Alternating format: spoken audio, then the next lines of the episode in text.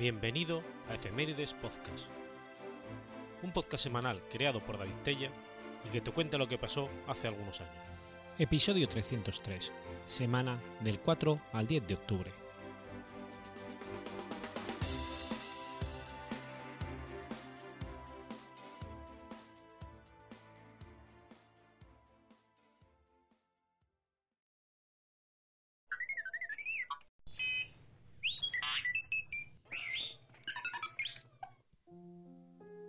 4 de octubre de 1895. Nace Richard Sorge. Richard Sorge fue un espía soviético de origen alemán conocido por haber trabajado para la inteligencia militar soviética. Usó el nombre en clave de Ramsey. Es considerado uno de los espías más famosos e importantes de la historia. Sorge nació en Sabunchi, un suburbio de Bakú. Sus padres fueron Nina Koveleva, nativa rusa, y el ingeniero alemán Wilhelm Sorge, quien estaba al servicio de una compañía alemana que realizaba obras en los campos petrolíferos de Bakú. Dos años después de su nacimiento, la familia Sorge se mudó a Alemania y allí se instaló en el barrio residencial de Langwitz, en Berlín. Richard era alemán, pero su madre, por medio de historias que le contaba, lo mantuvo estrechamente ligado al país donde nació. El cabeza de familia pasó a ocupar un puesto alto en un banco dedicado a la importación de petróleo ruso. Wilhelm Sorge falleció en 1911, aunque dejó una cómoda herencia a su familia. Entre 1905 y 1914, Richard realizó estudios de primaria y secundaria en la escuela del distrito de Lichterfelde. A la edad de 15 años empezó a interesarse en la literatura alemana, especialmente las obras de Goethe y Schiller, que le influirían profundamente. También mostró un fuerte interés por las cuestiones sociales y políticas de la Alemania de la época. En ese periodo llegó a participar en las actividades del movimiento juvenil, entre las cuales estaba el excursionismo por bosques y montañas o los coros folclóricos. Al igual que muchos de sus compañeros, Richard compartía los ideales pangermánicos de esta generación. En agosto de 1914, cuando se produjo el estallido de la Primera Guerra Mundial, Sorge se encontraba en Suecia haciendo excursionismo con sus compañeros. Contaba entonces 18 años. A su regreso a Alemania, en un contexto de movilización popular y un fuerte fervor nacionalista, rápidamente se alistó como voluntario en el ejército imperial. Destinado al batallón estudiantil de un regimiento de artillería de campaña, a finales de septiembre fue enviado al frente de combate. El 11 de noviembre de 1914 participó en su primera acción de guerra, cuando todo el batallón estudiantil asaltó las posiciones franco-belgas en el frente de Flandes. La acción, que se saldó con un elevado número de bajas entre los jóvenes soldados, supuso su bautismo de fuego. A comienzos de verano de 1915, resultó herido por metralla de la artillería belga, siendo evacuado a un hospital militar de Berlín. Al recuperarse, fue destinado al frente oriental, donde volvió a ser herido y tuvo que ingresar nuevamente en un hospital de Berlín. Los periodos que pasó de convalecencia los empleó para centrarse en los estudios, aprovechando su examen final que le permitió obtener un certificado de estudios. Sin embargo, su estancia en la retaguardia resultó ser una experiencia muy desmoralizadora, dado que fue testigo de los estragos que causaron las restricciones de alimentos y bienes básicos en el pueblo alemán. Ello le hizo cuestionarse sus propios ideales de clase media y los motivos reales por los que Alemania había ido a la guerra.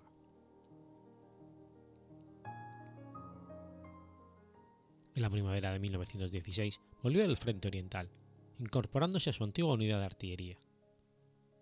Sin embargo, allí se encontró con que la moral de sus compañeros también había decaído, y muchos de ellos se mostraban críticos ante la futilidad de la guerra. Fue en este momento cuando entró en contacto con grupos izquierdistas que preconizaban la necesidad de un cambio radical en lo político y en lo social. Mientras se encontraba en el sector de Minsk combatiendo, Sorge volvió a ser herido por tercera vez. En esta ocasión fue evacuado a un hospital militar de Königsberg, Prusia Oriental. Como resultado de estas heridas, quedó con una cojera permanente. Durante este periodo de convalecencia estuvo a cargo de un grupo de enfermeras izquierdistas a través de las cuales entró en contacto con la doctrina marxista. Tras quedar liberado de sus obligaciones militares, pasó a centrarse en los estudios universitarios.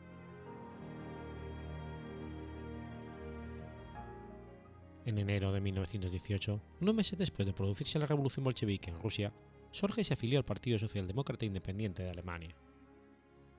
Esto coincidió con su matriculación en la Universidad de Kiel, donde cursó estudios de filosofía y economía nacional. Durante los últimos meses de la contienda, Sorge realizó diversas actividades de agitación política entre los marineros y trabajadores navales de Kiel. En 1919 obtuvo su doctorado summa cum laude por la Universidad de Hamburgo por un trabajo sobre las cooperativas. Ese mismo año ingresó en el naciente Partido Comunista de Alemania, donde desarrolló una intensa actividad. En 1921 asistió al segundo congreso del KPD como delegado oficial de Renania del Norte-Westfalia. En estos años desempeñó diversos puestos de trabajo, llegando a trabajar como periodista para varios medios de ideología comunista. Su militancia en el KPD, sin embargo, le impidió poder aspirar a un empleo en la universidad.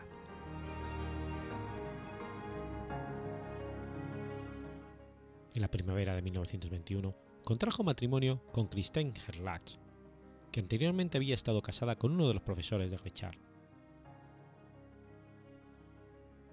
Durante los siguientes años en el matrimonio Sorge residió en Frankfurt, donde mantuvieron contacto con destacados comunistas del momento. En el 23, durante una actividad organizada por el KPD, Sorge conoció a David Reizanov, un conocido intelectual soviético y director del Instituto Marx Engels de Moscú. Jorge, que había cautivado el interés de la inteligencia soviética, se convirtió en el 24 en miembro del Servicio de Información de la Internacional Comunista, por lo que abandonó su anterior vida en Alemania y se trasladó a Moscú.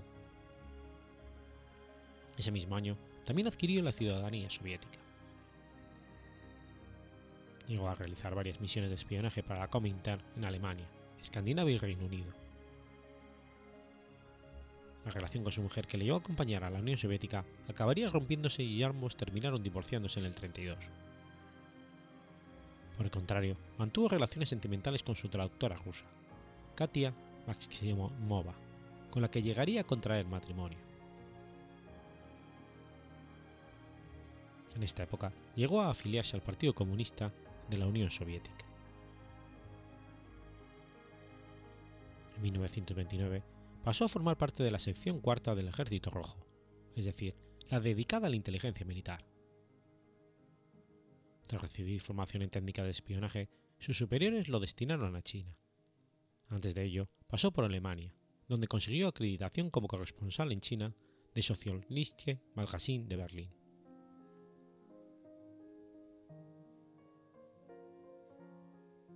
Fue destinado a Shanghái, donde entró en contacto con los círculos conservadores de la comunidad alemana. Allí conoció a la periodista estadounidense Agnes Smedley, cuyos buenos contactos le servirían y le serían muy útiles a Sorge. A través de Smedley entró en contacto con la periodista japonés Otsumi Ozaki. También coincidió con la agente soviética Ursula Kuzki, que al igual que él era alemana. Kuzki llegó a ser su amante secreta. Sorge permaneció en Shanghái tres años, durante los cuales informó de sus investigaciones sobre la situación del país. Fue testigo de los serios incidentes que el creciente imperialismo japonés desencadenaría en China, incluida la invasión de Manchuria y la posterior fundación del Estado títere de Manchukuo. A partir de ese momento, Japón se convirtió en una amenaza directa para la Unión Soviética. Tres años después de su llegada a China, sus superiores, que estaban muy satisfechos con su trabajo, le ordenaron regresar a Moscú y le asignaron otro destino. En mayo de 1933 volvió a Alemania. En esa fecha, Adolf Hitler ya era canciller de Alemania, tras la toma de poder por los nazis. Durante su estancia, hizo contactos con el partido nazi y con publicaciones alemanas para que lo enviaran a Japón como corresponsal. Sorge viajó a Japón a través de los Estados Unidos. Llegó al país en septiembre del 33, tomando contacto con la red de espionaje que ya operaba en el país. A pesar de su odio hacia Hitler, llegó a afiliarse al partido nazi para que ello le ayudase a encubrir su misión real. El 1 de octubre del 34 se hizo miembro del NSDAP-AO con el número de socio 2.751.466 del partido nazi. También se convirtió en corresponsal del Frankfurter Zeitung para Japón, dado que en ese momento constituía el periódico alemán más prestigioso. Su estatus como corresponsal en Tokio del Frankfurt Zeitung hizo de él el reportero alemán más importante de Japón. Además, la reputación de Sorge como periodista nazi que, detestaba a la Unión Soviética fue una excelente tapadera para su trabajo de espionaje. Sorge fue informado por sus superiores del Departamento de Inteligencia Militar de que su misión en Japón consistiría en entregar un estudio muy, cuidadoso acerca de si Japón planeaba o no atacar a la Unión Soviética. Aparentando ser un ardiente nazi, Sorge fue bien recibido en la embajada alemana. De hecho, un periodista japonés que lo conocía llegó a describirlo en el 35 como el típico nazi, espadachín, arrogante, de temperamento rápido y que bebía mucho. En su faceta de corresponsal de Japón para el Frankfurter Zeug, Sorge pronto desarrolló una red de fuentes sobre la política japonesa, y en poco tiempo los diplomáticos alemanes llegaron a depender de Sorge como una fuente de información sobre el revolucionario y secreto de la política japonesa. que Sorge tuviera un conocimiento fluido del japonés aumentó más su estatus. Sorge estaba muy interesado en la historia y la cultura asiática, especialmente en la de China y Japón, y en la medida de lo posible trató de aprender tanto como pudo. No tardó en ganarse la absoluta confianza de la embajada alemana en Tokio, especialmente del coronel Eugene Nott, con el que lograría entablar una estrecha relación que derivaría en amistad.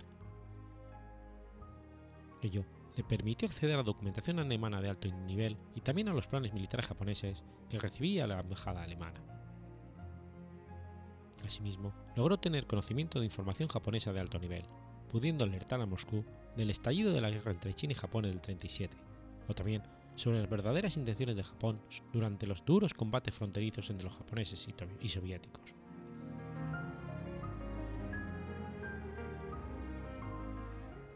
En la capital japonesa, Sorge residía en una casita de dos pisos situada en el distrito de Azabu. A lo largo de estos años mantuvo relaciones con varias mujeres, entre las que se encontraba la esposa de Eugene Not.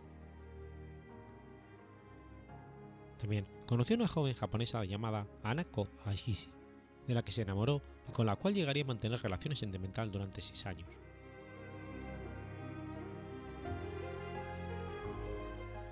El Japón de los primeros años 30 cobraba tintes fascistas. El gobierno no tenía más lealtad del ejército que la nominal, y la crisis económica derivada del CRA del 29 había dado a los militaristas una excusa inmejorable para forcejear con los moderados por las riendas del poder. Las presiones sobre los intelectuales y las detenciones de izquierdistas crecían de un modo espectacular.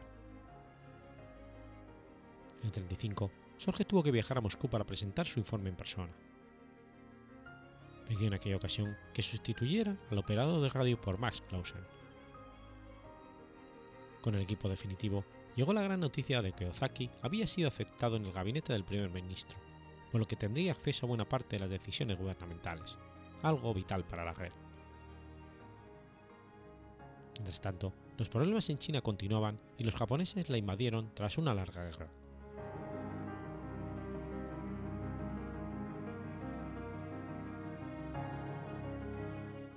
Osamu Ozaki, que procedía de una familia japonesa muy influyente, era un idealista sinófilo que creía que Japón tenía mucho que enseñar a China. Sin embargo, no tardaría en quedar horrorizado por el racismo de la política japonesa hacia China.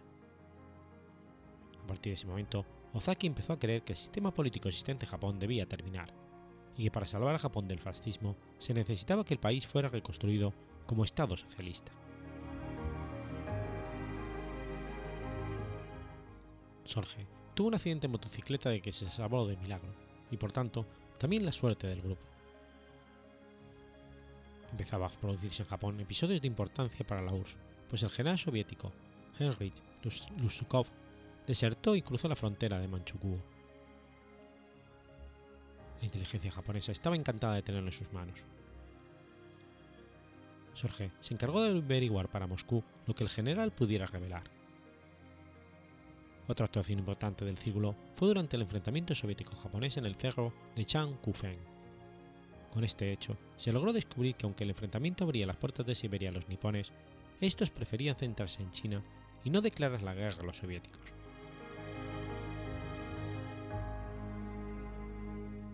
A pesar de los buenos servicios de Sorge, su suerte pareció cambiar en el 38 al comenzar la llamada Gran Purga. Su jefe directo de la GRU, Jan Korvalovich Merzin, era ejecutado en julio de 1938. Stalin, que desconfiaba de todos, tenía una pobre opinión de Sorge y su camarilla, pero le mantuvo en funciones. Sorge informó al ejército rojo sobre el pacto anti-Comintern, el ataque de Pearl Harbor y posiblemente sobre la operación Barbarroja. Según el análisis de Gordon Prenk, Sorge solo afirmó que el ataque tendría lugar el 20 de junio del 41 y señala que él mismo nunca sostuvo haber hablado de la fecha efectiva antes de que ocurriesen las operaciones. La fecha del 20 de junio le fue señalada a Sorge por el capitán teniente coronel Friedrich von Skoll, quien era asistente militar de la embajada alemana en Tokio. Sin embargo, en 1964, la prensa soviética, informó que el 15 de junio del 41, Sorge transmitió una misiva informando que la guerra comenzaría el 22 de junio. Al ocurrir la invasión alemana, las consideraciones hacia Sorge cambiaron. Se solicitó urgentemente conocer las intenciones de Japón en la frontera soviética oriental y en septiembre del 41 se informó que Japón no tenía planes para invadir la Unión Soviética durante ese año. Ante estas evidencias, Stalin ordenó el traslado de la mitad de las tropas siberianas que resguardaban la frontera con Manchukuo, títere del Imperio japonés, en dirección a Moscú. Poco después y con ayuda del invierno, las fuerzas alemanas fueron detenidas, frustrándose el asalto final a la capital de la Unión Soviética. Debido a este movimiento de tropas, los alemanes, quienes estaban al límite de su capacidad de aprovisionamiento y total agotadas por el duro invierno, se encontraron con tropas rusas de refresco y más combativas en clima extremo, que estando en mejor estado pudieron detener el ataque y rechazarlo. Aunque patrullas alemanas de vanguardia lograron estar a la vista del Kremlin, el asalto final hubo de ser cancelado. La suerte estaba echada, el siguiente escalón era Stalingrado, donde definitivamente se selló la suerte de la guerra.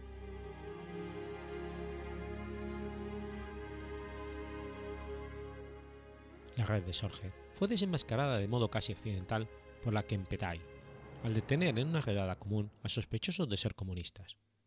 Entre ellos estaba una persona relacionada con el pintor Miyagi, que lo delató. Miyagi fue detenido, torturado y obligado a confesar todos los nombres de la red de espías. Sorge fue detenido, pero sus informes ya se encontraban en Moscú.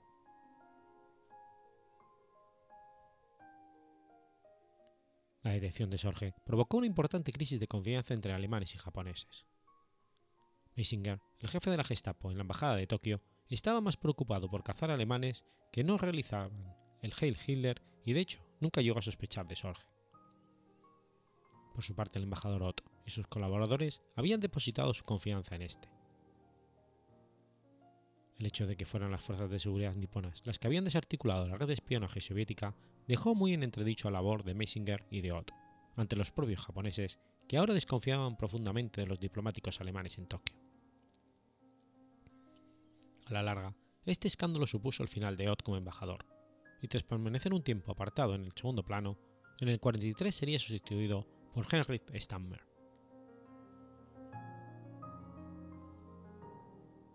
La estancia en la prisión no fue fácil para Sorge, que debía convivir con los gritos y la agonía de otros prisioneros en las celdas del alrededor. Pero a pesar de las dificultades, Sorge logró sobrellevar el encarcelamiento. Otros de sus compañeros, sin embargo, no tuvieron tanta suerte. Branko Mukelik que fue trasladado a una cárcel situada en la isla septentrional de Hokkaido, falleció en enero del 45 de diarrea crónica y malnutrición, aunque la versión oficial que se dio fue que había fallecido de neumonía. Sorge negoció con los japoneses el acuerdo de que se respetara la integridad de todas las mujeres de los involucrados si él colaboraba. Los japoneses aceptaron estas condiciones. Las autoridades japonesas llegaron a proponer a la embajada soviética en Tokio el intercambio de Sorge por un prisionero japonés. La propuesta fue realizada en tres ocasiones distintas, pero la respuesta soviética siempre fue la misma, negar que conocía a Sorge. Por su parte, los japoneses permitieron que pudiera recibir visitas de algunos amigos alemanes, como fue el caso de Karl Haber, que posteriormente diría haberlo encontrado en buenas condiciones físicas y anímicas. Richard Sorge fue ejecutado en la horca el 7 de noviembre del 44, aniversario de la Revolución Soviética, al igual que su amigo Utsumi Ozaki. Mientras era escoltado hacia el lugar de ejecución, Sorge se mantuvo sereno y tranquilo. Fue ahorcado a las 10 y 20, aunque el médico de la prisión no certificó su muerte hasta las 10.36, 16 minutos después. Su cuerpo fue enterrado cerca del cementerio de Zostingaya. Tras el final de la contienda, su antigua pareja sentimental, Hanako Ishii, buscó sin cesar los restos de Sorge, logrando encontrarlos en el 49. Ishii reconoció los huesos por las heridas de la Primera Guerra Mundial. En la actualidad, los restos de Sorge descansan en una tumba del cementerio de Tama, un suburbio de Tokio.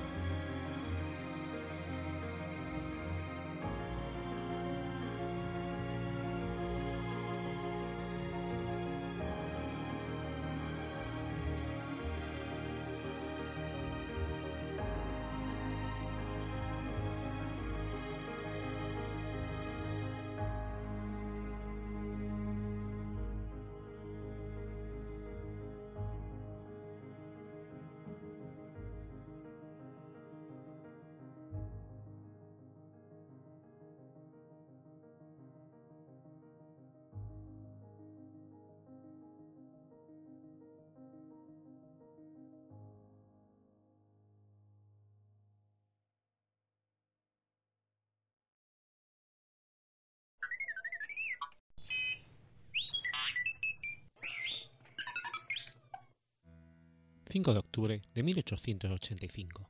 Muere Daniel Alcides Carrión. Daniel Alcides Carrión García fue un estudiante de medicina y científico peruano. Es reconocido por inocularse sangre contaminada con la bacteria Bartonella bacilliformis para contraer la verruga peruana o fiebre de la oralla, ahora conocida como enfermedad de Carrión, a modo de estudiar su desarrollo y evolución en el infectado. Daniel Alcides Carrión García nació en Cerro de Pasco el 13 de agosto de 1857. Fue un estudiante de medicina de Perú, hijo del médico ecuatoriano Baltasar Carrión y Torres y Dolores García Navarro.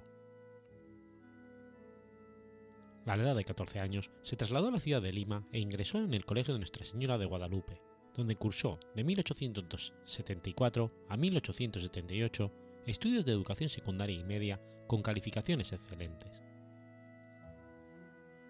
Una vez alcanzado el título de bachiller, se matriculó en 1878 en la Facultad de Medicina de la Universidad Nacional Mayor de San Marcos, para cursar la carrera de Medicina Humana. Durante sus estudios médicos manifestó inquietudes por conocer una, enfermedad característica de algunos valles centrales peruanos, la denominada verruga peruana. Llevado por su espíritu de investigación y un nacionalismo científico, al ver que médicos chilenos estaban desarrollando investigaciones sobre la verruga peruana, decidió inocularse secreciones extraídas de verrugas de un paciente, con el fin de reproducir la verruga peruana. Así, el 27 de agosto de 1885 acudió a la sala de las Mercedes del Hospital 2 de Mayo de Lima y le solicitó al médico Evaristo Chávez que le hiciera la inoculación de sangre macerada de una tumoración verrugosa de un paciente varón de 14 años llamado Carmen Paredes.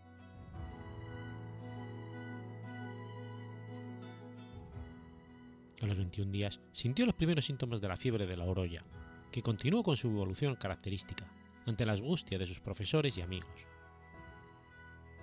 Carrión escribió personalmente su historia clínica hasta el 26 de septiembre de 1885, en que agobiado por la fiebre y la anemia grave, entró en delirio. A su solicitud, sus compañeros siguieron escribiendo el documento clínico que había iniciado. Uno de los objetivos fundamentales de la historia medicinal es el estudio y enfrentamiento del hombre a las enfermedades para su conocimiento y dominio a través de los tiempos. La verruga peruana era conocida por los incas, quienes tenían una palabra para designarla. Carrión fue trasladado a la clínica francesa Masson de Santé, en Lima, el 4 de octubre del 85. Recibió como medida de último recurso inyecciones de ácido fénico endovenoso. Entró en coma y falleció el 5 de octubre. Habían transcurrido 40 días desde su inoculación. Alcanzó a expresar el deseo de que los estudios siguieran adelante, consciente de haber contribuido al mejor conocimiento de la dolencia que hoy lleva su nombre. Gracias a su sacrificio, sabemos hoy que la verruga peruana y la fiebre de la orolla son una misma patología. Carrión, en el año de su fallecimiento tenía 28 años. Era alumno de sexto año de la Facultad de Medicina de San Fernando de la Universidad Nacional Mayor de San Marcos.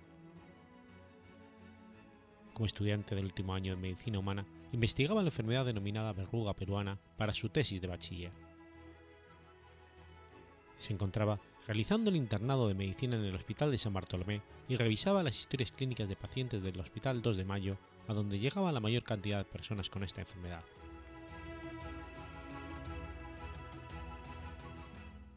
Él optó por la autoexperiencia, un método de investigación válido en esa época. Falleció el 5 de octubre de 1885 en una cama del Hospital Masson de Santé de una enfermedad que la medicina de su época no pudo diagnosticar ni tratar adecuadamente. Sin embargo, la autoexperiencia de Carrión sirvió para demostrar que la fiebre de la orolla y la verruga peruana eran la misma enfermedad, y además significó un incentivo para que los médicos peruanos continuasen investigando.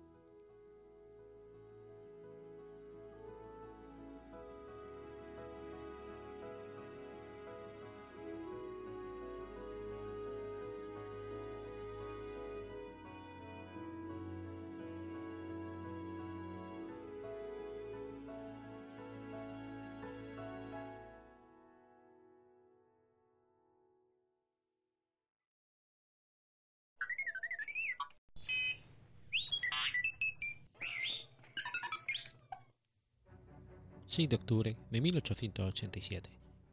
Nace Le Corbusier. Charles-Edouard Jenneret Gris, más conocido a partir de la década de 1920 como Le Corbusier, fue un arquitecto y teórico de la arquitectura, urbanista, pintor, escultor y hombre de letra suizo nacionalizado francés en 1930. Es considerado uno de los más claros exponentes de la arquitectura moderna y uno de los arquitectos más influyentes del siglo XX. además de ser uno de los más grandes renovadores de la arquitectura moderna, fue un incansable agitador cultural, labor que ejerció con pasión a lo largo de toda su vida. Con sus escritos se ganó una merecida fama de polemista y aportó un verdadero caudal de ideas innovadoras que han hecho que su obra influya decisivamente en la arquitectura posterior.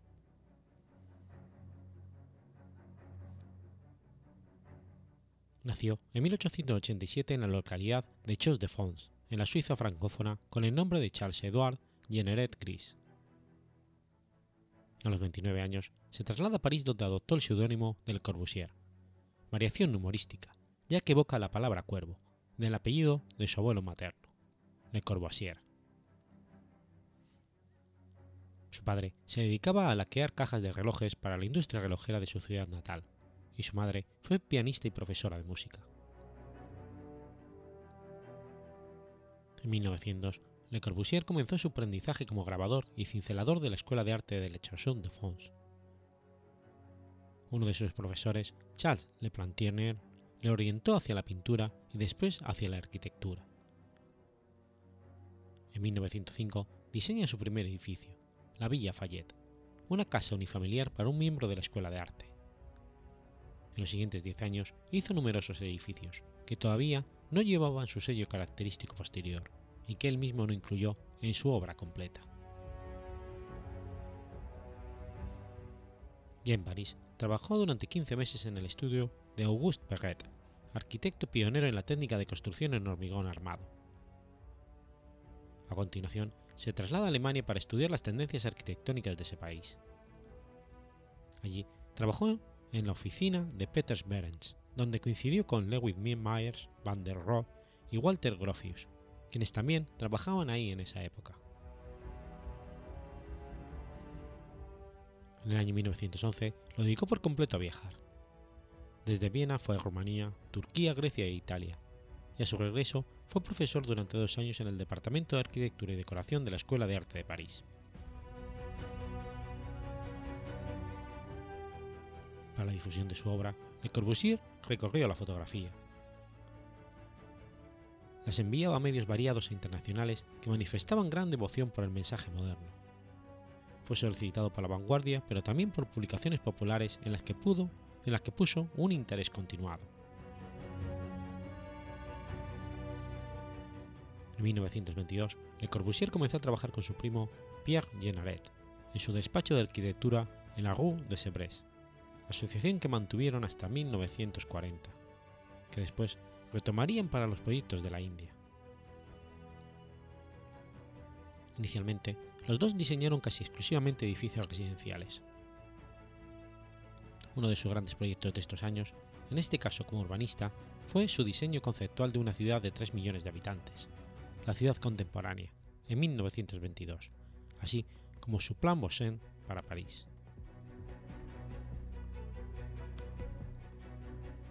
En octubre de 1929, Le Corbusier dictó en Buenos Aires un ciclo de 10 conferencias, invitado por la Asociación Amigos del Arte. En este viaje también visitó Río de Janeiro, Asunción y Montevideo. En referencia a la primera de las ciudades citadas, dejó bien clara su percepción de urbanista al expresar, Buenos Aires es una ciudad que le da la espalda a su río, aludiendo con esto a algo de lo que aún adolece tal ciudad, pese a tener una extendida costa frente al gran estuario del Río de la Plata. Se ha privilegiado edílicamente un área que no permite la vista a tal vestuario. Es más, el acceso al mismo se ha obstaculizado por instalaciones de antiguos puertos, aeropuertos, tramos ferroviarios a nivel y autopistas.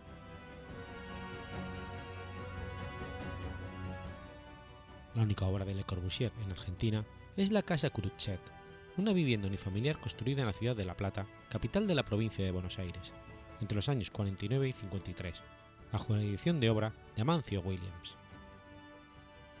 En Brasil, proyectó la Embajada de Francia en Brasilia y el edificio Gustavo Capanema, este último con la colaboración de los arquitectos locales, Lucio Costa y Oscar Niemeyer.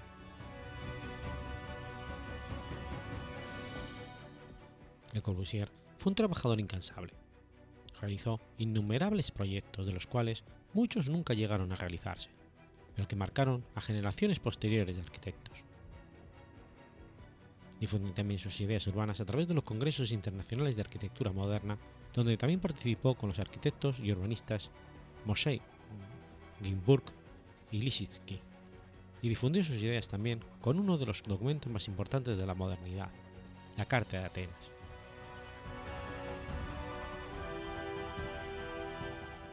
Su relación con el mar fue intensa pero a la vez aciaga y finalmente letal. En 1938 quedó atrapado por la hélice de un yate que le produjo una profunda cicatriz en su pierna derecha. En 52 construyó en Roquebrune Cap Martin, en la costa azul francesa, una cabaña minúscula en la que pasó siempre que pudo todos los veranos del resto de su vida. De ella llegó a decir, tengo un castillo en la costa azul que tiene 3,66 por 3,66 metros, una puerta minúscula, una escalera exigua y el acceso a una cabaña incrustada debajo de los viñedos. Solamente el sitio es grandioso, un golfo soberbio con acantilados abruptos. El 27 de agosto del 65, desobedeciendo las indicaciones de su médico, Le Corbusier fue a nadar mientras pasaba sus vacaciones en la cabaña de Roquet Cap Martin en el Mediterráneo francés. Fue encontrado muerto por unos pescadores, presumiblemente de un ataque al corazón.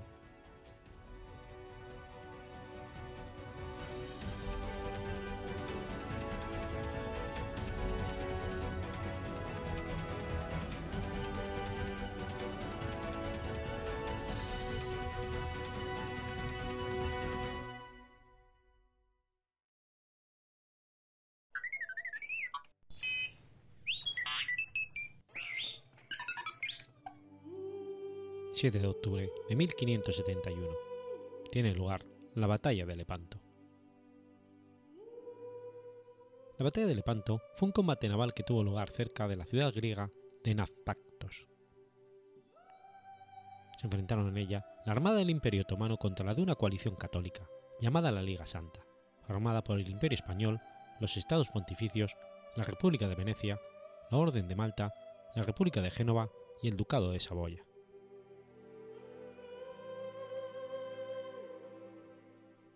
Durante el siglo XVI, los otomanos habían conquistado los territorios que formaban, en el pasado, parte del imperio bizantino. La Europa protestante, en cierta forma, los consideraban un útil aliado contra la contrarreforma católica. Francia, por su parte, estaba atrapada entre la dinastía Habsburgo, que gobernaba en Austria, y la que lo hacía en España, y los Países Bajos. El imperio otomano estaba aún en expansión gracias a la base de Tolón, ofrecida por Francisco I, rey de Francia, incluso estaba en condiciones de amenazar a España y a Malta. En el combate naval, los otomanos aprendieron mucho de los bizantinos, sobre todo en lo que respecta a la navegación fluvial. El Imperio otomano no encontraba una barrera en las montañas, sino la navegabilidad de los ríos, siendo las bases principales Estambul y Edirne. Los diferentes estados de Italia se aliaban más a menudo con potencias extranjeras que entre ellos mismos. Las deficientes comunicaciones terrestres que poseía la península itálica contribuyeron a una fragmentación crónica. Los venecianos defendían como ante Murale a Chipre y a sus otras posesiones isleñas frente a una amenaza otomana, en referencia a que se podía usar para mantener al enemigo a cierta distancia.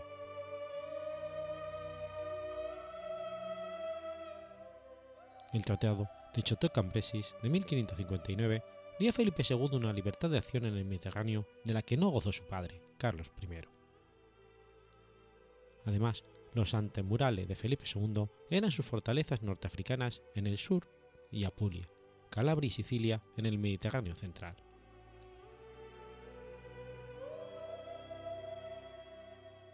En 1510, 16.000 soldados dirigidos por García de Toledo invaden la isla de Yerba, en Túnez, pero los musulmanes terminan derrotándolos. Diez años después, Hugo de Moncada desembarcará unos 15.000 soldados en Yerba, provocando la sumisión del jeque, local y marchándose posteriormente. Sin embargo, el corsario musulmán Dragut se instaló en la isla y atacó Italia, llegando incluso a apoderarse de los pueblos napolitanos de Puccioli y Castalmare. Más tarde, Dragut tomó el pueblo africano de Madia que fue recuperado por una expedición de Andrea Doria que logró también aislar al corsario de hierba. Solimán tomó la expedición de Andrea Doria como una declaración de guerra y en 1551 mandó una flota que junto con la de Dragut recuperó Mandia, atacó Malta y la isla de Gozo y arrebató a Trípoli a los caballeros de San Juan. Carlos I había mandado a estos caballeros defender Trípoli a cambio de establecerse en Malta en 1530. Sin embargo, tras esto, Trípoli se convirtió en un principado corsario que fue subsumido por el Imperio Otomano, y la isla de Hierba continuó en manos de corsarios aliados del Imperio Otomano, pero con cierta autonomía.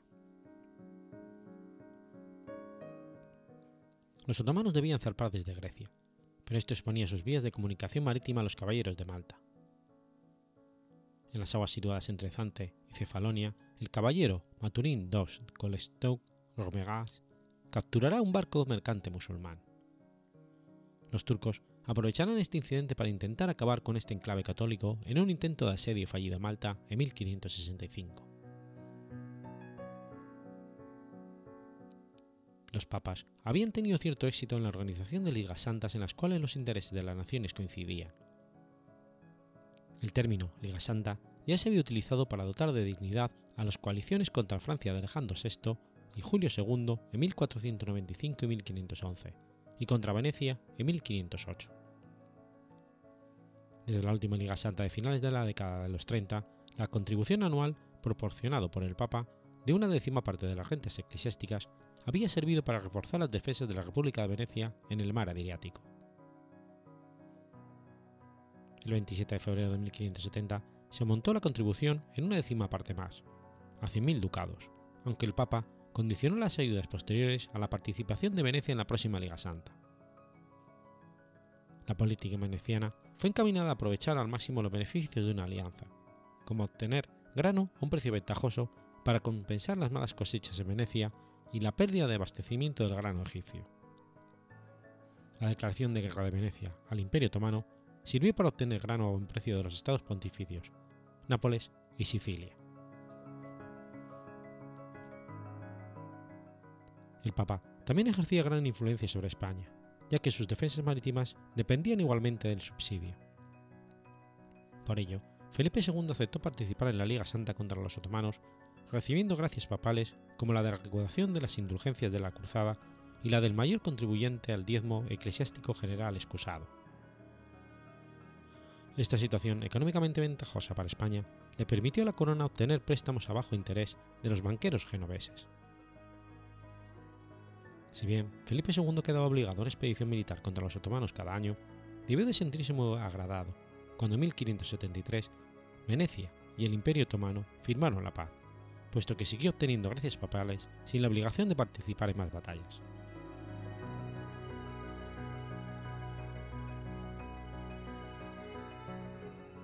El Papa, San Pío V, tenía sus objetivos combatir al protestantismo y al Islam, había participado en la victoria de los católicos franceses sobre los hugonotes en Montcoutour en 1569. En lo que respecta a España, la reconquista había desplazado a muchos moriscos y había repoblado las tierras, antes musulmanas, con cristianos. Sin embargo, España albergaba algún, aún población musulmana. En el siglo XVII serían expulsados de España por Felipe III, pero durante el siglo XVI protagonizaron tres revueltas, la primera en las Alpujarras en 1501, la segunda en Valencia en 1525 y la tercera en 1568. Farax Ben Farax inició una revuelta de moriscos en la ciudad de Granada el 26 de diciembre del 68, pero la revuelta solamente se consolidaría en las Alpujarras desde donde podía recibir suministros procedentes de Algeria. Felipe II confió la represión de la revuelta a su hermano, Juan de Austria. Sin embargo, los hechos pusieron de manifiesto que el Islam era una amenaza para la corona española, tanto dentro como fuera de las fronteras. Chipre, en manos venecianas, era el último de los estados cruzados que permanecía bajo manos latinas, y el sultán Selim II, como jefe de rey de Jerusalén, reclamó su jurisdicción sobre la isla. Astorre, Baglione, el nuevo gobernador de Chipre, había llegado el 1 de mayo de 1570 con 2.000 hombres que había reclutado en Peruglia y se trasladó a defender la ciudad portuaria de Famagusta, que había hecho un esfuerzo en modernizar sus defensas, por considerar que Nicosia estaría condenada si todos los puertos caían en manos otomanas, y dejó a Nicolo Dandolo para defender Nicosia. Entre el 67 y el 70, la capital de Chipre, Nicosia, había sido completamente fortificada siguiendo el método Trasse Italiane, con 11 bastiones muy bien proyectados distribuidos de forma uniforme en un perímetro circular de 5 kilómetros. En el momento de su asedio por los otomanos, la ciudad contaba con 56.550 personas, las cuales solamente 12.000 resultaban aptas para combatir. Para resistir el ataque se requería un contingente de 20.000 hombres, por lo que se esperaba el apoyo de los campesinos chipriotas, que finalmente no tuvo lugar, en parte por el mal liderazgo de Nicolo Dandolo.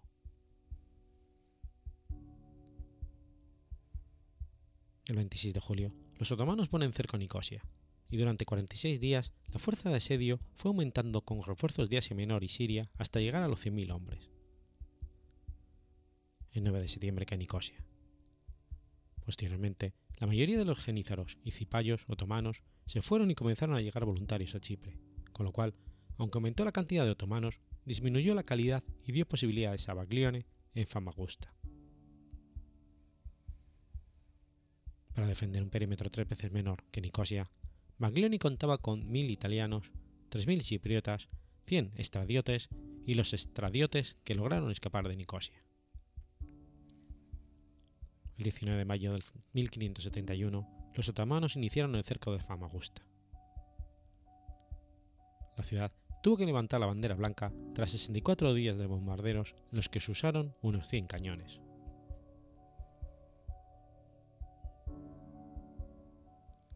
Los países católicos formarán una armada contra los otomanos que se reúne en el puerto de Suda, en la isla de Candia.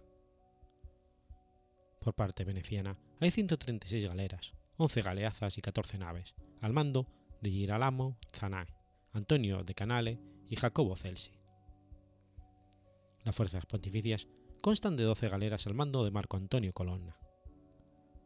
Felipe II aporta 50 galeras mandadas por Jean y Juan Andrea Doria, que debían ponerse a las órdenes de Colonna. En total, sumaban 198 galeras, 11 galeazas, un galeón, 7 naves más, con un total de 1.300 cañones y 48.000 hombres, de los que solo 16.000 eran gente de guerra. La gran flota, flota veneciana, lanzada al mar al mando de Girolamo Zane para impresionar a Selim II, quedó mermada por el tifus en Zara, y para colmo, la propia Zara se encontraba en peligro por los corsarios otomanos y dejaron soldados allí. La flota terminó la campaña de 1570 desmoralizada y muy mermada, y no hubiera estado en posición de ayudar a Chipre aunque lo hubiese intentado. Por ello, Juan Andrea Doria, al ver que no, que no había acuerdo posible entre las fuerzas cristianas, decide volverse a Sicilia el 5 de octubre. En el regreso a sus bases, las fuerzas venecianas y pontificias sufren un temporal en el que pierden 14 de las galeras venecianas. El Papa y Venecia culpan al almirante español del fracaso de la operación. Los motivos de Juan Andrea Doria para no emprender un ataque contra fuerzas turcas superiores se basaban en el mal estado de las dotaciones y el armamento de las galeras de Venecia. Ante el fracaso de esta expedición, Pío V reúne a plenipotenciarios reales y venecianos para tratar de tomar medidas efectivas contra la expansión turca por el Mediterráneo. Las discusiones se centraron en las misiones de la Liga y la duración de las concentraciones de las fuerzas, con posturas encontradas entre venecianos y españoles. Los primeros querían restringir su ámbito al Mediterráneo oriental, mientras que los españoles deseaban incluir las costas del norte de África. El acuerdo para la creación de la Liga Santa se anunció el 25 de mayo de 1571. El acuerdo estaba redactado en los siguientes términos. Servirá tanto para atacar a Turquía como para atacar las plazas otomanas al norte de África y el objetivo primordial sería la toma de Chipre y Tierra Santa. Felipe II deseaba ser rey de Jerusalén y la conquista cristiana de Chipre, de haberse producido, hubiera generado un conflicto entre Saboya y Venecia. Las conquistas del norte de África quedarían en manos de España, aunque el botín de guerra sería dividido proporcionalmente entre los miembros de la Liga en función de su contribución. La Armada estaría formada por 200 galeras, 100 naves, 50.000 soldados de infantería españoles, alemanes e italianos y 4.500 jinetes, así como un número adecuado de cañones y otros suministros. La Santa Sede se comprometía a aportar 12 galeras, 3.000 infantes, 270 soldados de caballería ligera y a pagar, con sus rentas, una sexta parte del total del coste de la Santa Liga. España sufragaría tres sextos de los gastos, Venecia dos sextos y la Santa Sede el sexto restante. Si ya con la parte del papado resultase insuficiente, el déficit sería cubierto por Venecia y España en partes iguales. Cada año, en abril, a más tardar, deberían reunirse en el Mediterráneo Oriental para llevar a cabo las operaciones que las partes hubieran acordado al final de la campaña anterior. El generalísimo de la Liga sería Juan de Austria, y cada nación aportaría un capitán general. Estos tres capitanes generales, reunidos en consejo, acordarían el plan anual de operaciones. Ninguna de las partes podría ajustar tregua ni paz con el enemigo sin participación y acuerdo de las otras dos. El generalísimo no llevaría estandarte propio ni de su nación, sino el especial de la Liga.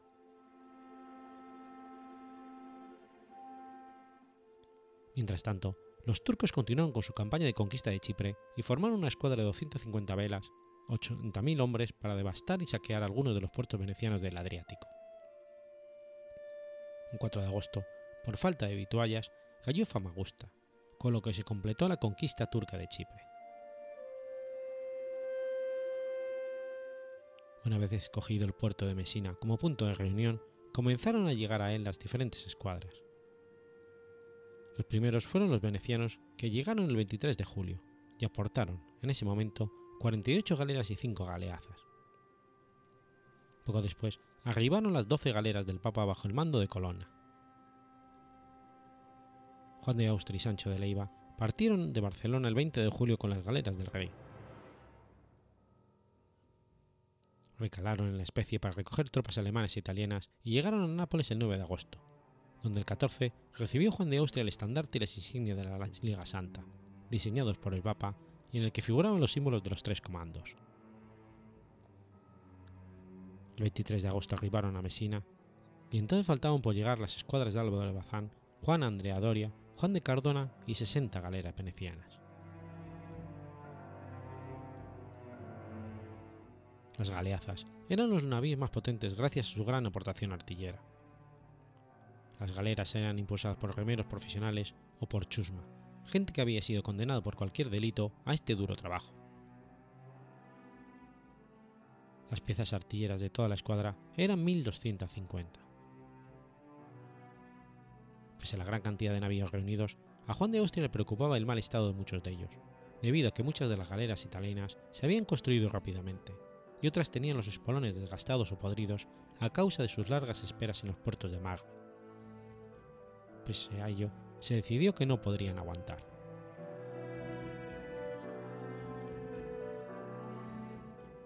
La Liga Santa logró reunir un total de 91.000 soldados, marineros y chusma, 34.000 soldados, 13.000 tripulantes y 45.000 galeotes. Por la parte real, eran 20.231 los soldados, de los cuales solo 8.160 eran nativos de la península ibérica, italianos 5.000 y alemanes 4.987. Además, se unieron 1.876 caballeros y aventureros. A causa de la escasez de gente en las galeras venecianas, Juan de Austria decidió embarcar en ellas a 4.000 infantes españoles, 10 para reforzar su guarnición. También embarca a 500 arcabuceros españoles en cada galeaza.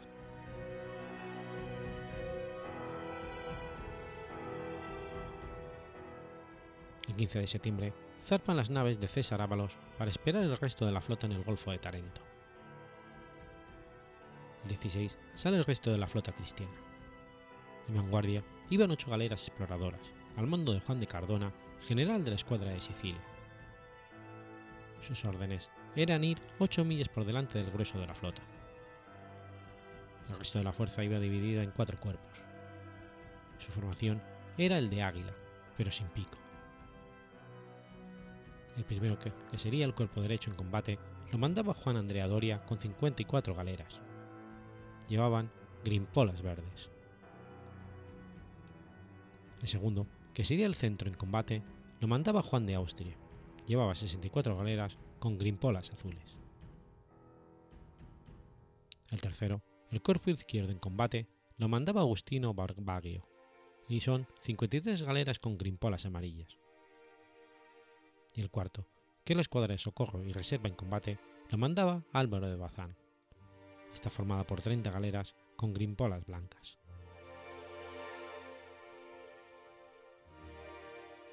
Cada uno de estos cuerpos llevaban dos galeazas que en caso de combate se pondrían por delante de la formación principal. Los cuerpos estaban formados sin tener en cuenta la procedencia de los buques, intercalando buques venecianos, reales y pontificios. Encontraron tiempo borrascoso y vientos contrarios, lo que les impidió pasar Otranto hasta el 24 de septiembre, y las galeras dejaron atrás a las naves de vela. Gil de Andrade, que llevaba con sus galeras la exploración lejana, informó que la flota turca se encontraba en el Golfo de Lepanto, al resguardo de sus castillos. Juan de Austria decide dirigirse a Corfú y convocar un consejo de guerra, ya que al haber dejado atrás a las naves de vela, no disponían de medios de sitio para atacar a los fuertes de Lepanto. Decidieron embarcar seis piezas de grueso de artillería de la defensa de Corfú y se hicieron a la mar el 30 de septiembre. Se planteó un problema de competencias entre Juan de Austria y los venecianos, y originado en una galera veneciana, donde por defender cada uno a su gente se enfrentaron con las armas el capitán de la galera y el capitán de los soldados embarcados, con resultado del veneciano muerto. El almirante veneciano, Veniero, hizo que ahorcaran al capitán de los soldados puestos por don Juan, porque con este convoca consejo de guerra del cual excluye a Veniero y llama a Barbarigo en su lugar. Juan Andrea Doria se manifiesta partidario de volverse a España y dejar solos a los venecianos, a los que considera poco de fiar, dada su experiencia anterior. Los generales al servicio del rey, que hablaron después de él, defendieron esta postura, pero Álvaro de Bazán discrepaba, argumentando que el hecho de que Venerio hubiera hecho un disparate no era motivo para tirar por la borda todo el esfuerzo hecho hasta el momento. Los que hablan después de don Álvaro apoyan su postura. Deciden salir a la mar muy temprano, formar una línea de combate a 15 millas de las bocas de Lepanto, esperar dos horas más y si el enemigo no saliese, disparar sus cañones y regresar. El 30 de septiembre parte la armada de los Molinos, cerca de Corfú, y arriba a Leguminici, Albania, llamado antiguamente Epiro, un puerto con abundantes suministros. Llegó una de las fragatas que había llevado Gil de Andrade, avisando que el turco se encontraba en el puerto de Lepanto, antiguo Naupacto, y que había enviado 60 navíos de remo y dos naves a Korn con enfermos para dejarlos allí. Ordenó Juan de Austria a los que estaban retrasados en Corfú que se dieran prisa y que pusieran orden, pues el tiempo era de suma importancia. La armada siguió el Eguminichi, incluso después de llegar Antonio Colonna por el mal tiempo reinante. Salieron del puerto el miércoles, día 3 al amanecer, si bien llevaban preparándose para la batalla desde el día 1. Al llegar ese mismo día 3 a las 9 de la mañana al Cabo Blanco, cerca de Cefalonia, Juan de Austria ordena prepararse para la batalla toda la flota. Don Juan fue personalmente por un lado de la armada poniendo en orden de batalla y por la otra el comendador mayor de Castilla. Navegaron toda la noche hasta las 4 de la mañana y llegaron al puerto de Fiscardo, al norte de la isla de Cefalonia. Llegó ese mismo día un barco desde Candía y les contó que Farmagusa había caído en manos del turco y que todos habían sido degollados. Durante los siguientes días, hasta la batalla, fueron aproximadamente aproximándose al puerto de Lepanto mientras don Juan enviaba vigías por mar y tierra para descubrir la armada turca. El domingo, la guardia que estaba en los calces de la Real avisó de que había descubierto una vela latina, y a poco toda la armada turca. Don Juan ordenó subir vigías a los calces y que trataran de contar. Al poco llegaron los vigías de tierra confirmando que se trataba de la armada enemiga. Don Juan mandó disparar una pieza de artillería y otras señales, previstas para avisar de la batalla. Se embarcó en una fragata con Luis Cardona, caballerizo mayor, y con su secretario, Juan Soto, y fue animando a sus soldados hablándoles de victoria segura, pues iba a pelear por Dios, afirmando que lucharían hasta perder la vida, pues si la perdían, la ganarían.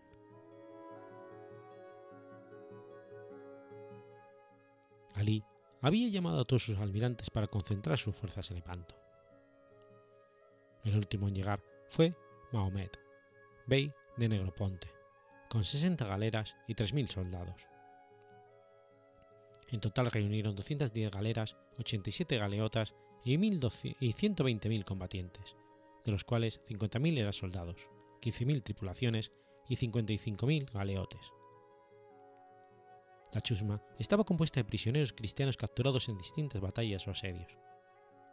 Además, las piezas artilladas ascendían a 750, menos que las cristianas, aunque los arqueros llevaban flechas envenenadas y, dieron muy útiles, y fueron muy útiles en los abordajes. Al igual que la flota cristiana, estaban divididos en cuatro cuerpos, y su formación era en media luna. El primero, el cuerpo derecho, a mando de Mahomet Siroco, gobernador de Alejandría, estaba formado por 54 galeras y dos galeotas.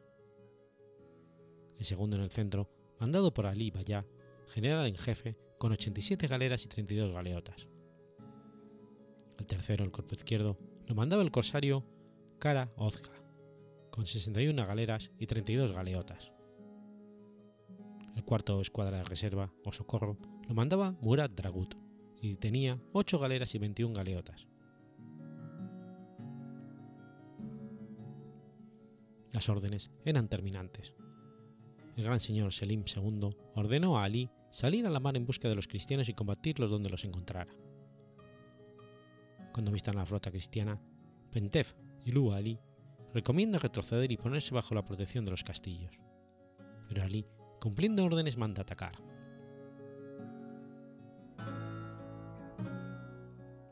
La flota de la Liga Santa, en formación de combate, emergió por la brecha que dejaban las islas de Kostalit y Oxía, seguida del, alba, del ala derecha, que daba al mar abierto al mando de Andrea Doria, y el ala izquierda, más próxima a la costa, bajo el mando de Barbarigo. La división de reserva dirigida por el Marqués de Santa Cruz aún no había alcanzado las islas y probablemente rebasó Oxia por el oeste. Al llegar el marqués, felicitó a Juan de Austria por haber encontrado al enemigo, pero Andrea Doria no compartía su entusiasmo, ya que creía que eran los otomanos los que los habían localizado a ellos primero. Cuando las fuerzas avanzaban, se toparon con un cambio en la dirección del viento, que comenzó a venir desde el oeste, lo que beneficiaba a la flota católica. Los sacerdotes de las galeras cristianas, que eran jesuitas en el caso de los Habsburgo y franciscanos en las venecianas, creyeron que aquello se debió a una intervención divina. Pese a contar con un número similar de soldados, los galeotes de la galera de Habsburgo y el Papa, desprotegidos y mal armados, debieron ser de escasa utilidad. Sin embargo, en el caso de las venecianas, aunque insuficientemente preparadas, contaban con casi todos los remeros reclutados y bien equipados, por lo que casi triplicaban el número de combatientes. Los hombres de las galeras de Creta, Dalmacia y las islas jónicas estaban entre los mejores equipados. En un primer momento, el contingente dirigido por Mehmet Sirocco y Kaur Ali rodea por el flanco izquierdo a la flota cristiana. Barbarigo los intercepta y combatirá con las cuatro primeras galeras que fueron llegando. Y posteriormente se encargará de ellos el grupo napolitano-veneciano del canal. Posteriormente se aproxima el grupo de 10 galeras de Padilla. el grupo de galeras de Creta, Dalmacia y Cefalonia logrará derrotar a las galeras de Estambul que les tocaron enfrente. El grupo de galeras del Papa y de la República de Génova logrará introducirse en la brecha que había abierto a las líneas enemigas de la galeaza de Ambrosio Bracadino. De esta forma, consiguieron rodear a los otomanos para rodar a las galeras de Rodas por la espalda. En ese mismo grupo de galeras estaba la Marquesa, donde iba Cervantes. La galeaza de Antonio Bragadino desordena las galeras de Siria y Anatolia, propiciado que las galeras venecianas y las de las islas, al mando de Giovanni Contarini, pudieran derrotarlas. Posteriormente las galeras venecianas se dirigirán hacia el norte. El grupo de galeras de Nápoles y Venecia, comandado por Marco Quirini, logrará, junto con, con las naves del Papado y Génova, al mando de Orsino, derrotar el frente de Rodas. Posteriormente Marco Quirini pone rumbo hacia el norte con sus galeras y Orsino se dirige hacia el sur. Más adelante, las galeazas de Andrea di Pesaro y Francesco Duodo rompen la línea otomana. Tras esto, las unidades más potentes se concentran en torno a las naves capitanas de ambas flotas. En el caso cristiano, la capitana era la galera La Real, comandada por Juan de Austria, y en el caso otomano la, ganera, la galera La Sultana.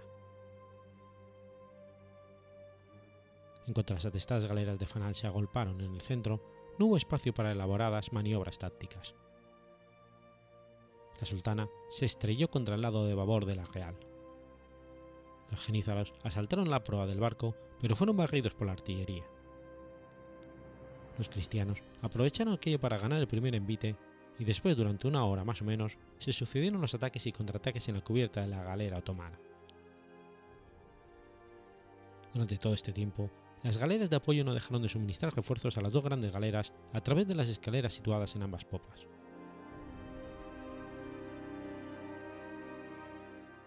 El flanco izquierdo de la línea de batalla otomana se situará frente al flanco derecho de la flota cristiana, defendido por galeras maltesas. Los otomanos derrotarán ahí a las aisladas galeras de Fanal de Saboya y Nicolo Doria.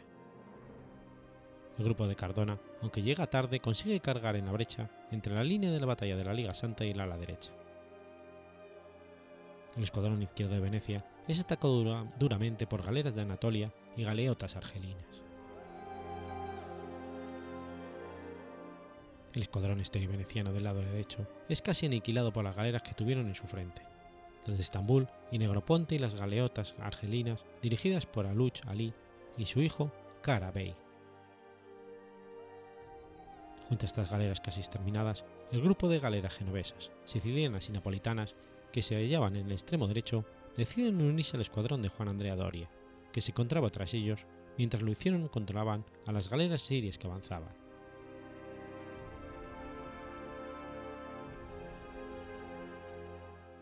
En Petala, los cristianos efectúan el recuento de bajas. Se contabiliza la pérdida de 12 galeras cristianas y 7.600 hombres, de los que 2.000 eran españoles, 880 de la escuadra del Papa y 4.800 venecianos. Hubo 14.000 heridos. La victoria de la batalla fue atribuida a la Virgen del Rosario, por haberse celebrado el primer domingo de octubre, fecha en la que las cofradías del Rosario fundada por la Orden de Predicadores a la que pertenecía el Papa San Pío V. Dicho Papa, que organizó un rosario público el día de la batalla naval en la Basílica Santa María la Mayor, estableció la fiesta de la Virgen de las Victorias el primer domingo de octubre, que poco después, en 1573, Gregorio XIII la denominó Fiesta de la Virgen del Rosario y trasladó al 7 de octubre. La batalla fue una, significativa derrota para los otomanos, que no habían perdido una gran batalla naval desde el siglo XV. Sin embargo, la Liga Santa falló al capitalizar la victoria. Mientras que la derrota otomana ha sido citada como un punto de inflexión histórico en el estancamiento del avance territorial del Imperio Otomano, como fue así, no significó en aquel momento una inmediata retirada de los turcos. A pesar de que la batalla confirmó la división de facto del Mediterráneo, con una mitad oriental bajo control otomano y una región occidental bajo los Habsburgo y sus aliados italianos, deteniendo la amenaza que suponían los otomanos a los territorios italianos, la Liga Santa no recuperó ningún territorio perdido previamente a Lepanto.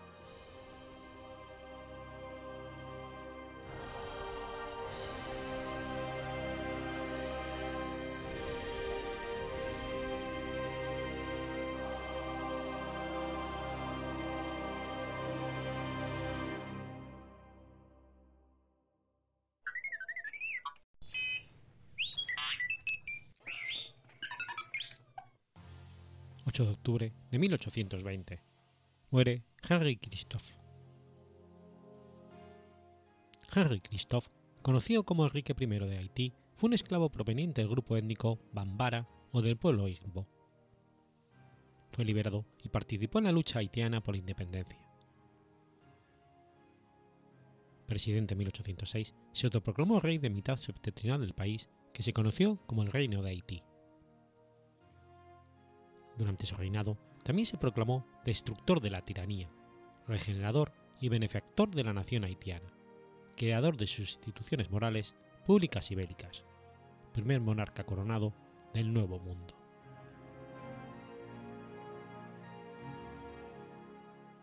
Nació en la esclavitud como Christopher Henry en la isla de San Cristóbal, Christophe fue llevado a San Domingue, donde trabajó en el restaurante de un hotel y consiguió la libertad se dice que luchó durante la Guerra de Independencia de los Estados Unidos en el asedio de Savannah. Contrajo nupcias con María Luisa Kojdrodovic, nacida libre, que le dio cuatro hijos: Víctor Enrique, Fernando, Atenea y Amatista Christoph. Christoph destacó en la rebelión de 1791, ascendiendo al rango de general en 1802 en 1806 participó en el golpe de Estado contra Jacques I y tomó el control del norte del país. Su principal enemigo era su cómplice en la conspiración, Alexander Petion, que gobernó la región meridional en república separada, bajo su presidencia. Henry se autoproclamó presidente del Estado de Haití en 1807, junto con Petion, este como presidente de la República de Haití en oposición al sur. En 1811 convirtió el Estado de Haití en reino y se proclamó rey, gobernando con el nombre de Enrique I de Haití. Su coronación fue celebrada con ocho días de fiestas y bailes. Se hizo construir seis castillos, ocho palacios y la sólida fortaleza La Ferrière, que aún considerada como una de las mayorías de las maravillas de la época. Se rodeó de una elaborada nobleza haitiana de su propia creación, que consistía en cuatro príncipes, ocho duques, 22 condes, 37 varones y 14 caballeros. Esto motivó a burlas en Europa, donde la expresión nobleza haitiana se volvió sinónimo de una aristocracia improvisada creada por un gobierno advenedizo. Durante su reinado hizo grandes esfuerzos por impulsar la educación y entre 1816 y 1820 había 13 escuelas funcionando en el Reino de Haití. También inauguró una, catedral, una cátedra de medicina en Le Cap, una de las pocas instituciones que sobrevivió a su reinado. Henry intentó establecer un sistema legal principalmente a través del Código Henry, un documento de casi 800 páginas que regulaba casi todos los aspectos de la vida de su reino incluyendo leyes que obligaban a los agricultores a permanecer en la plantación de la cual estaban adheridos. Hacia el final de su reinado, el sentimiento público se encontraba fuertemente en contra de lo que se percibía como su política feudal, propuesta en principio para desarrollar el país.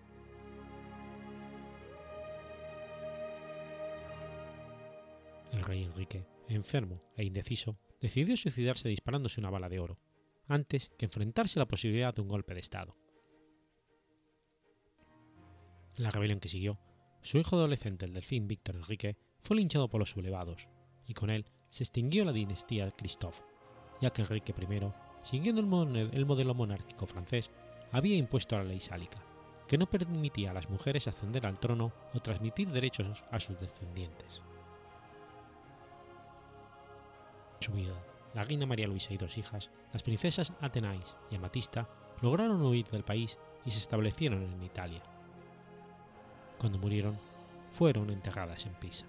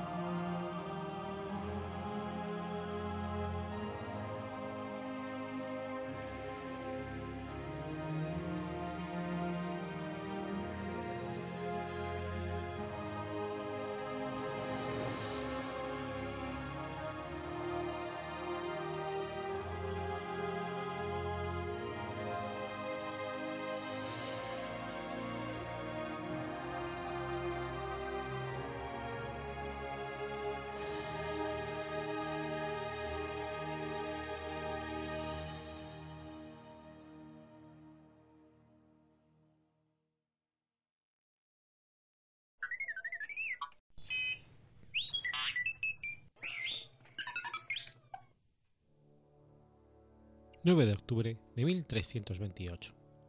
Nace Pedro I de Chipre. Pedro I de Chipre, o Pedro I de Lusignan, fue rey de Chipre y rey titular de Jerusalén desde la abdicación de su padre el 24 de noviembre de 1358 hasta su propia muerte en 1369. También fue rey latino de Armenia a partir de 1361.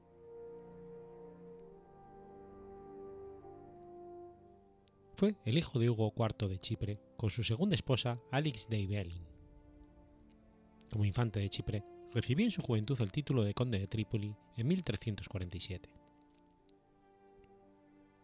En 1349 viajó secretamente de paseo a Europa con su hermano Juan, y que molestó a su padre, que envió barcos para encontrar a sus hijos y llevarlos de regreso.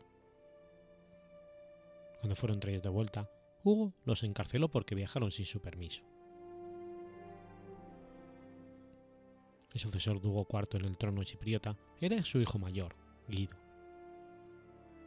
Ya que Guido, que se había casado con María de Borbón, murió antes que su padre, no pudo suceder a Hugo. El hijo de Guido, que también se llamaba Hugo, exigió el trono porque su padre era el sucesor al trono.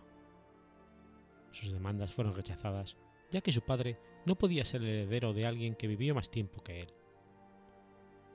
Pedro fue coronado rey de Chipre por Guido de Ibelín, obispo de Limasol, en la Catedral de Santa Sofía, Nicosia, el 24 de noviembre de 1359. Debido a que Chipre estaba rodeado por países que estaban bajo el dominio musulmán, se convirtió en un puesto de avanzada de la cristiandad en Oriente Medio, después de la expulsión de los latinos, especialmente de Palestina en el siglo anterior. Pedro atendió la importancia de su reino y creía que su misión era luchar contra los musulmanes. Probablemente ambicionaba volver a tomar el reino perdido de Jerusalén, que pertenecía a los reyes Lusignan, que todavía se coronaban como reyes de Jerusalén en Famagusta. Pedro fue coronado como rey titular de Jerusalén en la Catedral de San Nicolás en Famagusta el 5 de abril de 1360, en el que sucedió al trono a la muerte de su padre. Inmediatamente después de su ascensión, los armenios recurrieron a Pedro por ayuda. El reino armenio de Cilicia existía en ese momento solo de nombre. El país fue ocupado por los turcos, a excepción de unas pocas ciudades fortificadas en la costa, y el rey de Armenia había ido a Europa en vano para traer ayuda. Pedro inmediatamente respondió y en 1361 envió a Coricos, que estaba siendo sitiada por los turcos, dos galeras con refuerzos, armas y provisiones. La ocupación de Coricos fue diseñado para permitir a los comerciantes de Chipre una posición segura en la costa desde la que continuar el comercio con Asia Menor, así como para proporcionar una base militar para nuevas conquistas en el continente. Mientras tanto, el rey hizo los preparativos para un descenso en Asia Menor.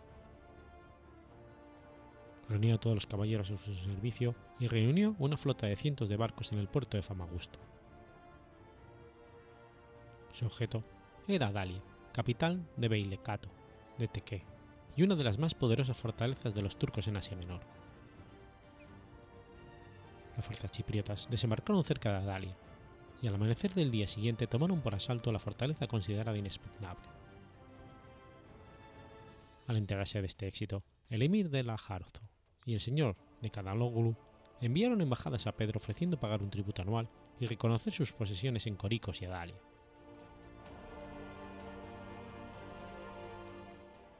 Al regresar el rey de Chipre, los turcos sitiaron a Adalia con fuerzas considerables, y durante el invierno, cuando el suministro de alimentos y pertrechos por vía marítima era difícil, la guarnición chipriota tuvo grandes dificultades para repeler los repetidos ataques de los turcos.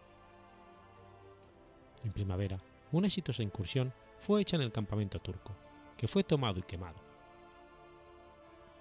Al mismo tiempo, el almirante de Chipre, después, viendo salvada a Dalia, hizo un descenso en Mira y saqueó la ciudad. Entre el botín, el icono de San Nicolás fue tomado por el almirante y trasladado a la catedral de Famagusta. Estos éxitos, sin embargo, no pudieron ser asegurados contra el poder de los turcos sin el empleo de las fuerzas más grandes de las que Chipre no podría proporcionar.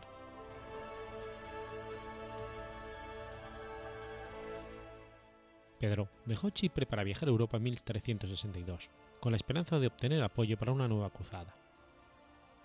Pero una cadena fatal de circunstancias lo retrasó en Europa durante casi tres años. Los celos de los venecianos y los genoveses fueron despertados por los éxitos del rey y obstaculizaron los esfuerzos de sus oficiales para equipar flotas de guerra que traerían la ruina a su comercio. Por otro lado, las guerras inglesas en Francia y la indiferencia del emperador alemán impidieron que las potencias occidentales dieran apoyo a una causa que estaba cada vez más fuera de la escena de sus intereses. Sin embargo, en Francia, Inglaterra y en Flandes, Polonia y Hungría, el rey chipriota había recibido, fue recibido con banquetes y torneos en los cuales desempeñó un papel brillante. El Papa lo recibió en Aviñón y se comprometió a predicar una nueva cruzada, del cual el rey Juan II de Francia iba a ser el líder. Sin embargo, Juan murió en 1364 y Pedro se quedó para reclutar voluntarios como mejor pudo. Mientras tanto, los turcos no habían estado inactivos. Adalia fue nuevamente sitiada por tierra y mar y se sostuvo con dificultad contra los asaltos. En 1363, la propia Chipre estaba en gran peligro.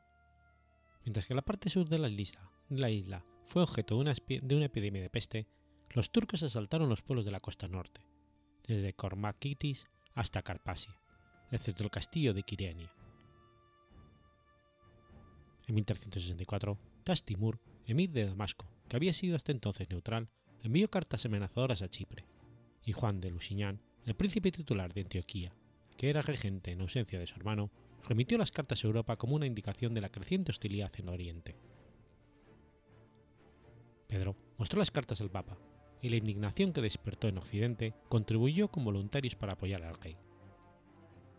Finalmente, en junio de 1365, Pedro, con una pequeña fuerza numérica pero compuesta por soldados veteranos, zarpó de Venecia con galeras alquiladas por su canciller, Philippe de Messier.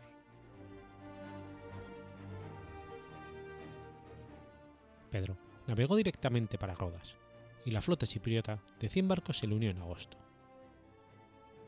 Esta concentración de fuerza, dirigida al parecer contra Asia Menor, hizo que varios de los emires de Jonia buscaran alianza con el rey de Chipre, y con ellos, a cambio de un título de un tributo anual, el rey hizo tratados de paz.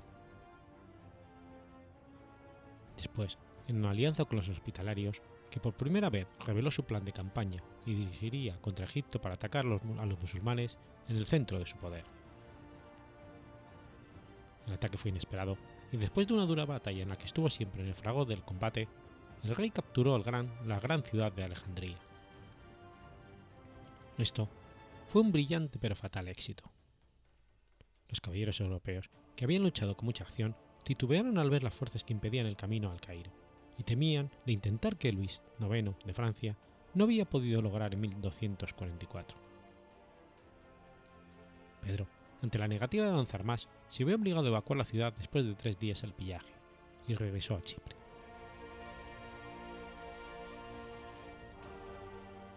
El sultán, furioso por la vergüenza y la pérdida que había sufrido, tomó represalias contra los mercaderes cristianos en Egipto y Siria, a quienes detuvo y privó de todos sus bienes.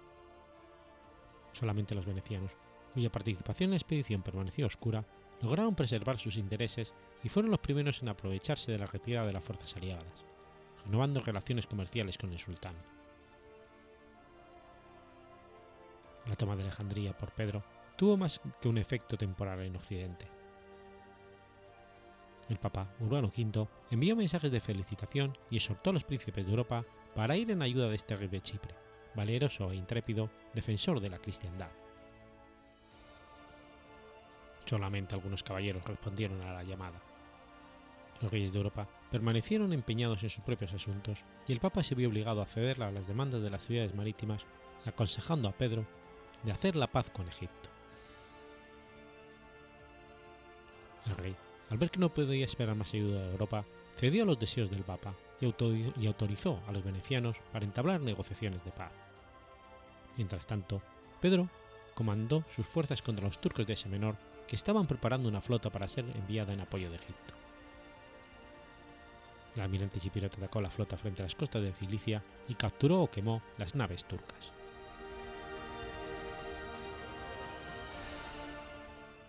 Al año siguiente, Jalil, el gobernador turco de Karaman, por instigación de los egipcios, avanzó con todas sus fuerzas para atacar Coricos.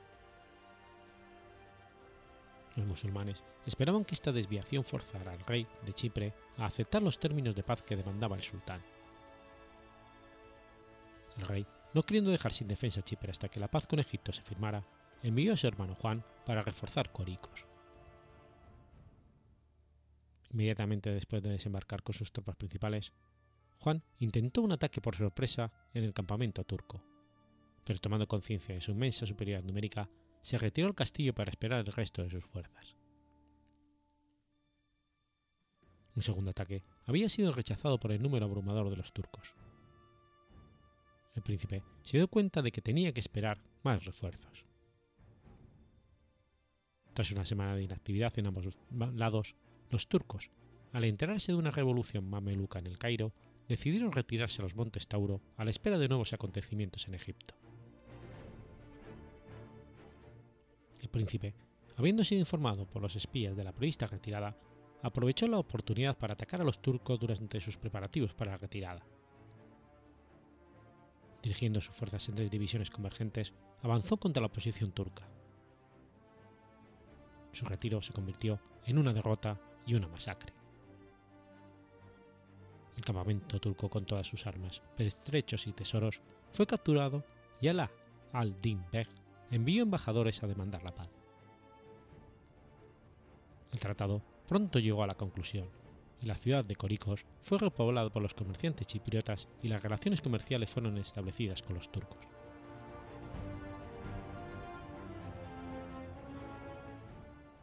Las negociaciones con Egipto para un tratado, para incluir el reconocimiento de consulados chipriotas y la reducción de derechos de aduana en los puertos de Levante, se estaban retrasando, y a fin de hacer cumplir sus términos, Pedro decidió reanudar las hostilidades antes de que los caballeros occidentales hubieran completado sus términos de servicio. Dándose cuenta de que un ataque contra Egipto estaba ahora fuera de discusión, navegó a Siria, donde capturó y saqueó Trípoli y otras ciudades. En 1368, con miras a la re reanudación de la guerra con Egipto, el rey volvió a dejar Chipre para pedir un nuevo diezmo de guerra en Europa y reclutar nuevos soldados. Pero pronto se convenció de que una amenaza cruzada ya no era posible. El papá no, no pudo ayudarle y le aconsejó hacer una vez, de una vez la paz con Egipto. Pedro, al ver esto, se fue con los hospitalarios solamente para intentar volver a establecer el reino de Jerusalén, el sueño de toda su vida. Accedió a permitir que una embajada tratara de su nombre con el sultán, el Papa y las repúblicas italianas, cuyo comercio se había arruinado por la guerra. La tregua fue arreglada rápidamente, lo que puso fin a las hostilidades y llevó a la firma del tratado que había sido objeto de debate durante dos años.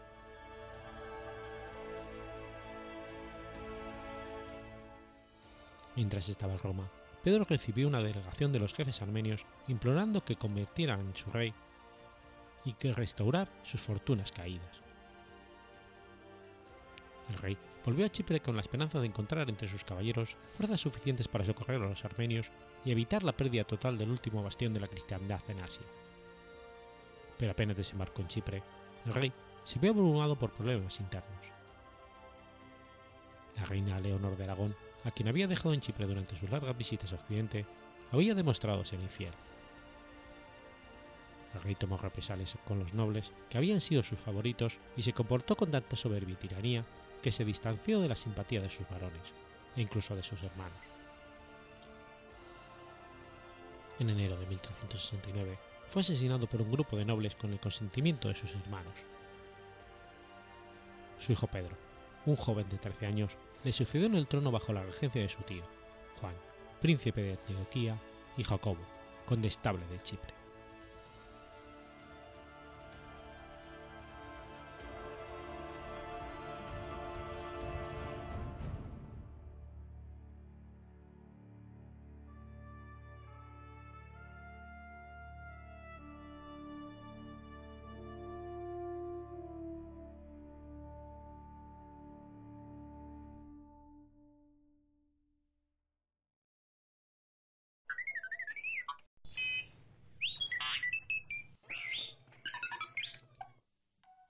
10 de octubre de 1731.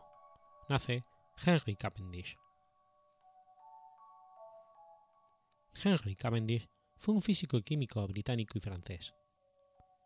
Como físico es conocido por el experimento de Cavendish y como químico por el descubrimiento del hidrógeno y la composición del agua. Fue hijo primogénito de miembros de la nobleza inglesa, Lord Charles Cavendish hijo menor del duque de Devonshire, y Lady Anne Grey. Nació en 1731 en Niza, entonces reino de Cerdeña, donde su madre se encontraba por motivos de salud. Su madre murió dos años después, cuando nació su hermano Frederick. A los 11 años entra a estudiar en la escuela de Newcombe, en Hackney, ingresando a los 18 en la de Peterhouse, donde permaneció desde 1749 hasta 1753, aunque no llegó a graduarse. En esa época destacó por ser un alumno aplicado, callado, muy tímido, reservado y encerrado en su mundo. Sus profesores solían decir que siempre estaba en la luna, aunque en realidad se dedicaba a razonar y reflexionar sobre diversos temas científicos. Hasta que cumplió los 40 años, vivió de una renta modesta que le pasaba a su padre, hasta que en 1773 heredó de su tío Lord George Cavendish una considerable fortuna de 1.200.000 libras, convirtiéndose en uno de los hombres más ricos de su tiempo, hasta el punto de que en palabras del científico francés Jean-Baptiste Boyot, llegó a ser el más rico de todos los sabios, y muy posiblemente el más sabio de todos los ricos.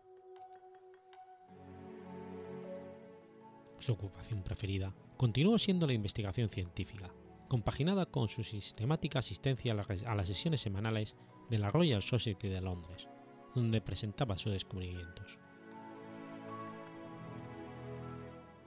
En el ámbito personal, era muy retraído, solitario, misántropo, misógino y excéntrico, lo que se hace sugerir que Cavendish podría haber tenido síndrome de Asperger.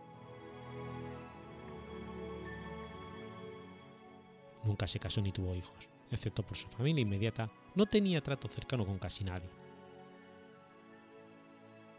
A Lord George Cavendish, que sería su principal heredero, apenas le veía unos minutos al año. Su misoginia era tal que las sirvientas tenían orden expresa de apartarse de su vista, bajo amenaza de despido. Se comunicaba con ellas por medio de notas escritas.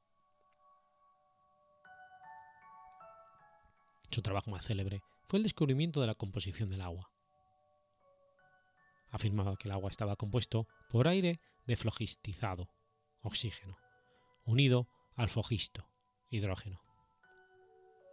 Sus trabajos iniciales trataban sobre el calor específico de las sustancias. en su primera comunicación a la Royal Society de Londres, titulada Experimentos y fascinaciones del aire, daba cuenta de cómo aisló y estudió el hidrógeno, así como el anhídrido carbónico y otros gases. Las dos memorias tituladas Experimentos sobre el aire exponen sus grandes descubrimientos sobre la composición del agua y sobre la del ácido nítrico. En la segunda memoria está contenida la famosa observación que llevó un siglo más tarde al descubrimiento del argón.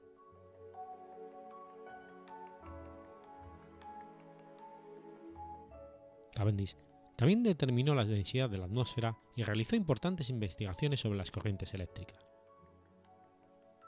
Demostró experimentalmente que la ley de la gravedad de Newton se cumplía igualmente para cualquier par de cuerpos. Para ello, utilizó una balanza de torsión en un famoso experimento conocido como el experimento de Cavendish, o experimento de la balanza de torsión, en el que determinó la densidad de la Tierra. A partir de su experimento, ya en el siglo XIX, fue calculada la constante universal G, que fue reconocida como una de las constantes fundamentales de la naturaleza. Fue uno de los fundadores de la ciencia moderna de la electricidad, aunque gran parte de sus trabajos permanecieron ignorados durante un siglo. Propuso la ley de atracción entre cargas eléctricas, ley de Coulomb, y utilizó el concepto de potencial eléctrico. El excéntrico Cavendish no contaba con los instrumentos adecuados para sus investigaciones, así que medía la fuerza de una corriente eléctrica de una forma directa. Se sometía a ella y calculaba su intensidad por la intensidad de su dolor. Murió en 1810, a una edad muy avanzada para el promedio de la época, y fue enterrado en la iglesia que posteriormente se convirtió en Catedral de Derby. Tras su fallecimiento, dejó abundantes notas, una copiosa biblioteca, cajas repletas de experimentos de todo tipo y una cuantiosa fortuna.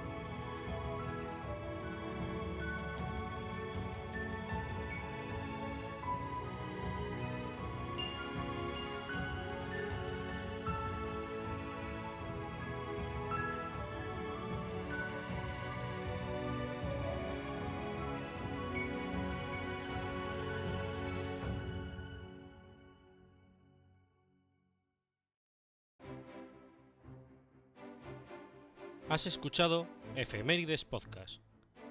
Si quieres ponerte en contacto conmigo, puedes hacerlo por Twitter a la cuenta arroba efemeridespod o mi cuenta personal, arroba telladavid, o por correo electrónico a la dirección efemeridespod.gmail.com.